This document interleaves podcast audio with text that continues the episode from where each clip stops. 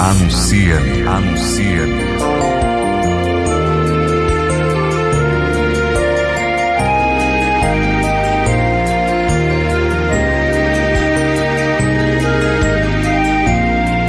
Anuncia-me, vocação que se faz missão.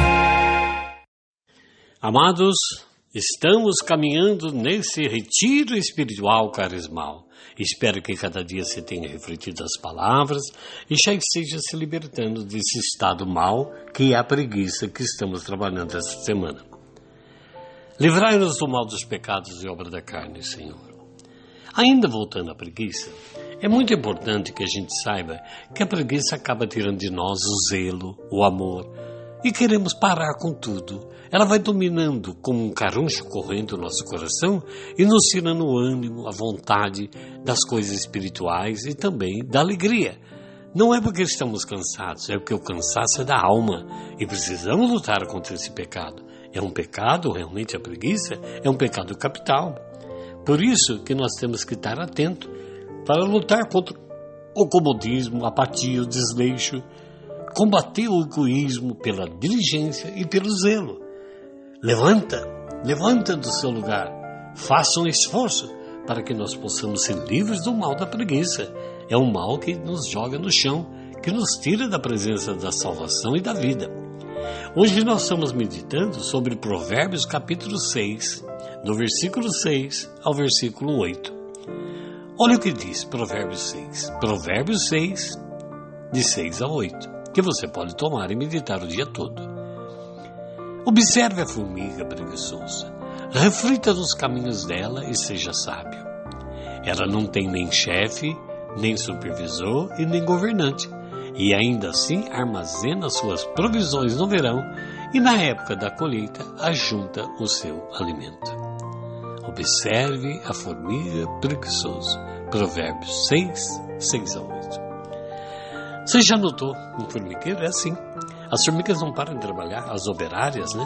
Para poder levar suas provisões enquanto podem no verão, para que quando chegar o inverno, muita chuva, elas já tenham o alimento necessário. Se nós não providenciarmos uma visão do futuro, do que precisamos fazer agora e cair no estado da preguiça, quando vier os dias maus, nós estaremos perdidos. Vamos pedir então ao poder do sangue de Jesus sangue que tem poder para nos ajudar a lutar contra as forças do mal, quebrar todas as forças malignas que tentam nos afastar dele. Senhor da minha alma, perdoa meus pecados e liberta-me nessa hora de doenças, dores, aflições emocionais espirituais e também da preguiça. Estendei vossas mãos, Senhor, sobre mim e minha família.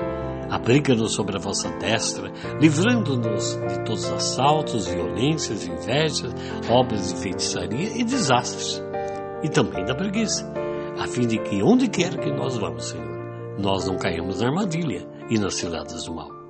Peço pelo pão de cada dia na minha casa, na minha família, peço pelo meu trabalho, trabalho da minha família.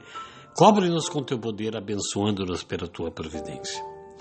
Enche-me, Senhor, do teu espírito para me ver livre e lutar contra os pecados capitais e obras da carne e toda a força do mal que me afastam de ti Escuta minha oração, Senhor, porque te invocarei dia e noite. Jesus, sede a minha salvação, liberta-nos desse estado de preguiça. Oremos.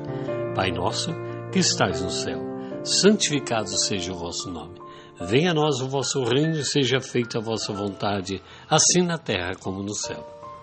O pão nosso de cada dia nos dai hoje. Perdoai as nossas ofensas assim como nós perdoamos a quem nos tem ofendido.